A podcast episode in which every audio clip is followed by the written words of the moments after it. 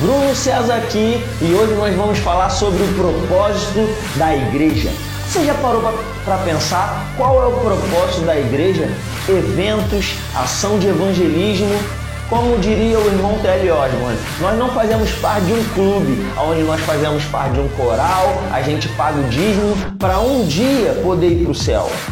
Lá em Mateus, no capítulo 16, entre o versículo 13 ao versículo 18, nós temos a primeira menção da palavra igreja na Bíblia. E essa menção, ela nos revela um pouco sobre o propósito da igreja, o que estava na mente de Deus e o que Jesus falou a respeito da igreja e do seu propósito. A gente vai perceber alguns detalhes, por exemplo, a Bíblia fala que Jesus estava indo com seus discípulos a caminho de Cesareia de Filipe. E dentro desse caminho é onde ele vai perguntar quem as pessoas dizem que eu sou, os discípulos vão falando, até aquele momento crucial em que Pedro vai dizer: Tu és o Cristo, o Filho do Deus vivo, e nesse contexto é que Jesus vai revelar algo sobre a igreja de maneira específica. Ele vai dizer: É sobre essa revelação que eu vou edificar a minha igreja, igreja do grego eclésia ou eclesia. E o que significa essa palavra eclésia ou eclesia? Eram os chamados para fora, assembleia Assembleia do Rei. De uma maneira bem simplificada que eu vou colocar aqui para você, o rei ou o imperador daquela época, ele tinha a sua igreja. Aqueles que eram enviados para estabelecer a vontade do rei, eles eram enviados para fazer com que a vontade do rei fosse cumprida, eles eram representantes do, do rei, ou seja, eram aqueles que eram responsáveis por fazer com que a vontade do rei fosse estabelecida, fosse realizada, fosse cumprida. E Jesus diz: Eu vou vou estabelecer a minha igreja. Agora, o que eu acho interessante, eu já vi alguns pregadores falando, isso marcou muito a minha vida, é Jesus, a primeira vez que ele vai falar da igreja, ele poderia ter falado lá em Jerusalém, no templo, no Sermão no Monte das Oliveiras, num lugar muito bonito, mas a Bíblia diz que ele estava indo a caminho de Cesareia de Filipe. E para você que não sabe, essa era uma cidade conhecida também como a cidade do César, uma cidade do imperador. É uma cidade onde o nível de pecado pecado era grande, havia adoração a Baal, haviam deuses que as pessoas adoravam, em que praticavam e cultuavam esse Deus praticando orgias.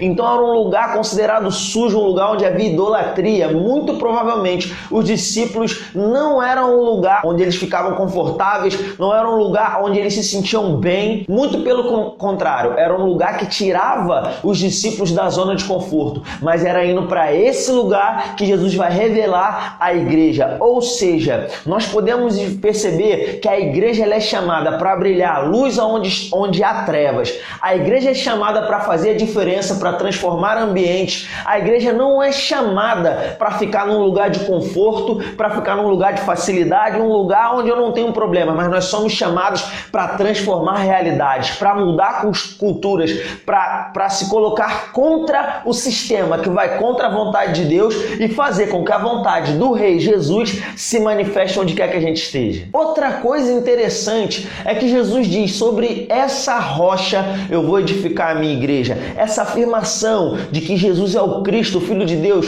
foi através dessa afirmação que nós nascemos de novo, que nós fomos transformados por Deus, que o Espírito Santo veio habitar dentro de nós. Ele fala: Eu vou edificar a minha igreja e as portas do inferno não prevalecerão contra ela. As pessoas às vezes vivem uma vida com medo do diabo do inferno. Mas olha que interessante que Jesus diz: as portas do inferno não prevalecerão contra ela. Porta não ataca, porta se defende. Quem ataca somos nós. Benny Linscher ele fala o seguinte: nós estamos com a bola e nós estamos indo pro ataque. Num jogo de futebol, você percebe quando um time está atacando, o outro time fica, fica nervoso ali, com medo, doido para que a bola saia ali do campo de defesa deles. Eles querem que a bola vá pro ataque, porque quem está no ataque está em posição de vantagem, está próximo de fazer um gol. E essa é a nossa posição como igreja. Nós não somos um time de defesa que está ali na retranca esperando para não tomar um gol. Não, nós estamos no ataque. O inferno é que tem que se defender. Nós é que vamos para frente. Nós é que expandimos e alcançamos a vida de pessoas que iriam para o inferno, mas são alcançadas, são, trazido, são trazidas para um reino de paz, alegria e justiça. Esse é o posicionamento da igreja. É interessante porque na época que Jesus disse isso havia o imperador César e havia a elite de César, os soldados de César, aquelas pessoas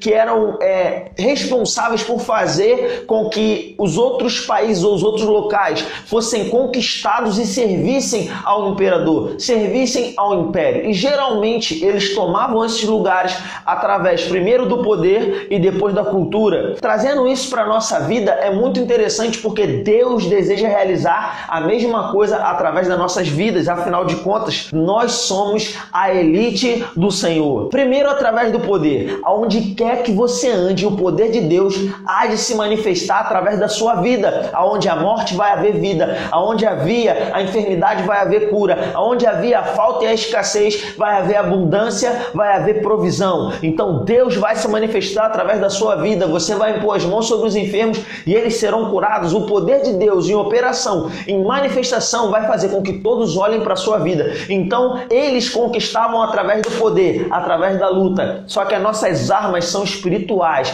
e vem da parte de Deus, selando a nossa vida para andar no propósito que Deus estabeleceu para nós. E a segunda coisa era a cultura. O império enviava pessoas que colocava ou eles pulverizavam a cultura de Roma para que as pessoas se acostumassem com a cultura. E então, antes eles não queriam ser conquistados por Roma. Foram conquistados pela força, mas agora a cultura vai fazer com que eles desejem fazer parte de Roma. Agora Roma não é mais só algo que eles estão lutando contra, mas é algo que vira status. Ser um cidadão romano era algo que era status naquela época. Pois é assim que Deus vai fazer nesses últimos dias através da nossa vida. Não só nós vamos nos mover no poder de Deus, mas uma vez que nós alcançarmos vidas, nós vamos começar a estabelecer uma cultura do alto, uma cultura do céu. As pessoas vão olhar para nós e vão dizer: Eu quero o que você tem. Porque as pessoas não estão acostumadas com amor, as pessoas estão acostumadas com egoísmo, com cada um vendo o seu próprio umbigo. Agora, quando você estiver andando, andando em amor, manifestando o amor de Deus para a vida dessas pessoas,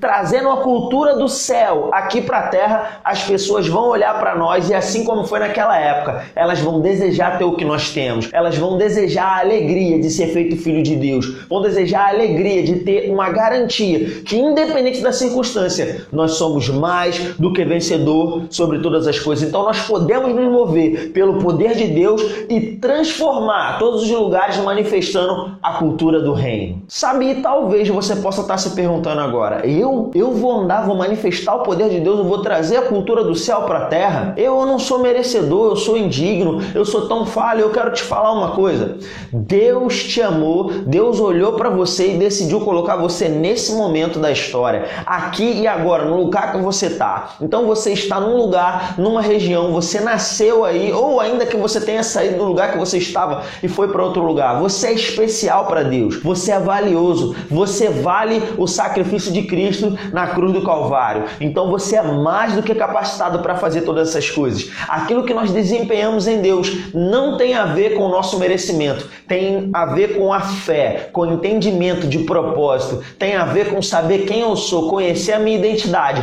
e com ousadia e intrepidez andar cumprindo aquilo que Deus me chamou para cumprir. Então, sim, você pode. Você pode manifestar o poder de Deus, você pode trazer a cultura celestial para onde quer que você esteja. Eu declaro em nome de Jesus que aonde você passar, você vai deixar o bom perfume de Cristo através do poder e do amor de Deus. Seja abençoado na prática dessa palavra, em nome de Jesus.